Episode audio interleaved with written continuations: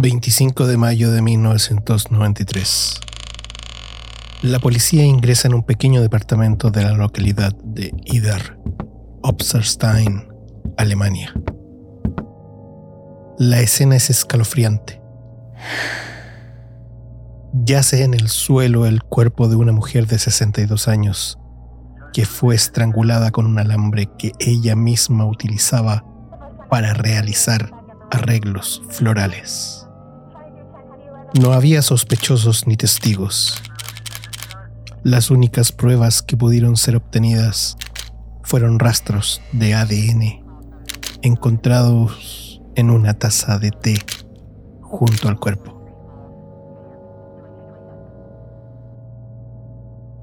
Los estudios del ADN encontrado revelarían algo desconcertante dadas las características y la violencia extrema ejercida en el asesinato. El hecho macabro habría sido perpetrado por una mujer.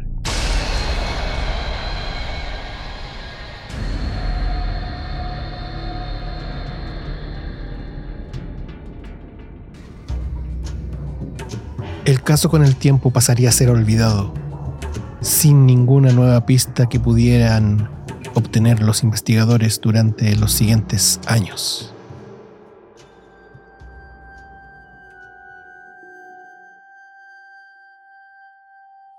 ...21 de marzo del 2001... La policía acude a una residencia de la ciudad de Friburgo la escena es similar a la ocurrida ocho años antes. Un hombre de 61 años es encontrado muerto. Asesinado de forma muy violenta, con muestras de golpes en todo su cuerpo.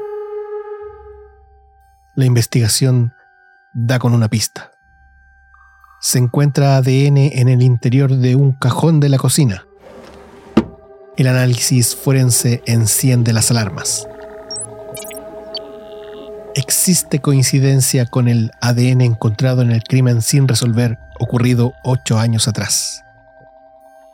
Ahora la sospechosa comienza a ser catalogada por la policía alemana como una asesina en serie.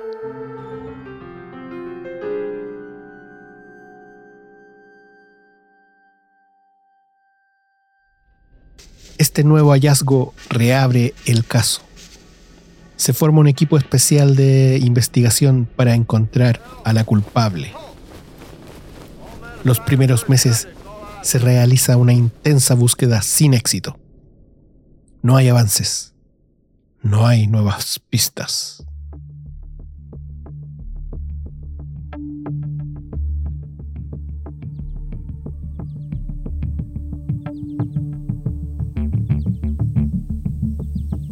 Ya han pasado siete meses desde el último hallazgo asociado a esta mujer asesina. Un violento asalto a una mujer en una zona de bosques ubicada en Herolstein, Alemania, moviliza a los investigadores, quienes encuentran en la zona una jeringa con restos de heroína. La jeringa es analizada y el resultado arroja nuevamente coincidencia en los restos de ADN. Esta vez no es un asesinato, es un robo. Aparece una tercera localidad y ahora en el expediente figura el factor droga. Son nuevos antecedentes. Deberían ser datos que ayuden a aclarar el panorama sin embargo, generan aún más incógnitas. De ahí en adelante, todo se vuelve aún más tenebroso e incomprensible.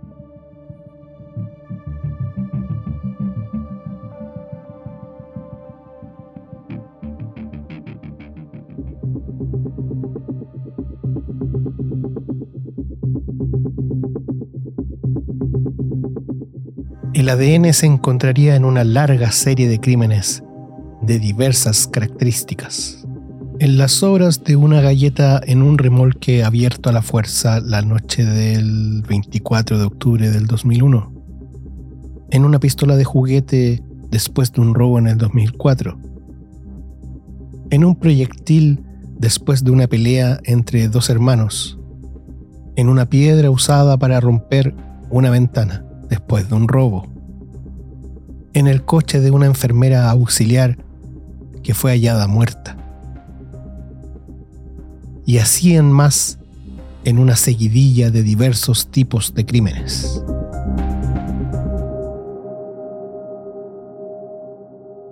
En abril del 2007, muere asesinada en extrañas circunstancias una mujer policía.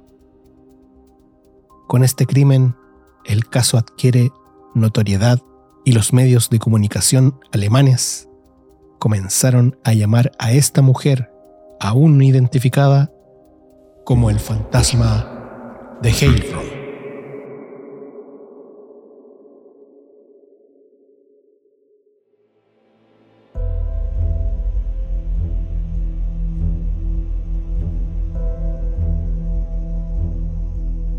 Desde el caso que dio origen a todo esto, en el año 1993, hasta el año 2009, el ADN fue encontrado en un total de 40 casos de distinta índole, incluyendo seis asesinatos en tres países distintos. Es en 2009 donde la magnitud del caso genera tal presión en la policía y las autoridades que se llega a ofrecer una recompensa de 300 mil euros para quien logre aportar con alguna pista que lograra dar con el paradero de la en ese momento mujer más peligrosa de Alemania. La hipótesis de que esta mujer no existía comienza a tomar mucha fuerza.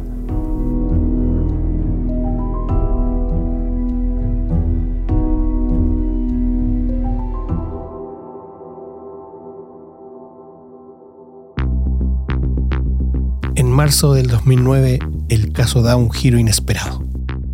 Los investigadores descubrieron la misma secuencia de ADN en el cuerpo quemado de un hombre que solicitó asilo en Francia. Se trataba de una anomalía, ya que la secuencia era de una mujer. Aquí es donde se revela que algo absurdo está ocurriendo. El número y la diversidad de los delitos fijaron la atención sobre el procedimiento utilizado por la policía alemana en la extensa búsqueda de la supuesta criminal. Al cabo de unos meses, exactamente en diciembre del 2009, después de reformular la investigación, apareció la verdad.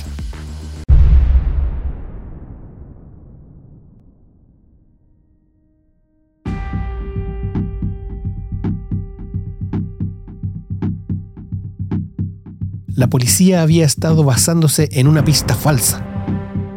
Una pista recogida a través de algo tan simple pero tan importante como lo son los bastoncillos de algodón. Sí, esos mismos que acá en Chile llamamos como cotonitos. Lo cierto es que el ADN era el mismo. Pertenecía a una mujer, pero ella no era una criminal solo era una mujer que trabajaba en una fábrica de bastoncillos de algodón. Los investigadores habían estado recogiendo muestras de numerosas escenas de crímenes con bastoncillos contaminados con el ADN de esta trabajadora.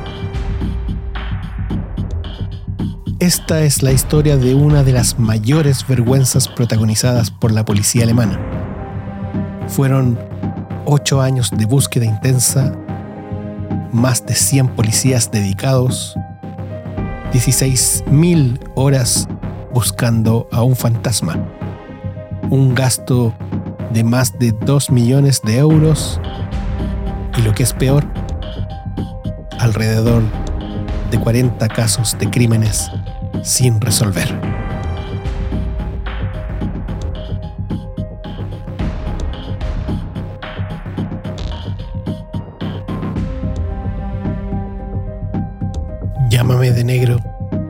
Y eso es todo por el capítulo de hoy. Nos acompañamos en el siguiente capítulo. Adiós.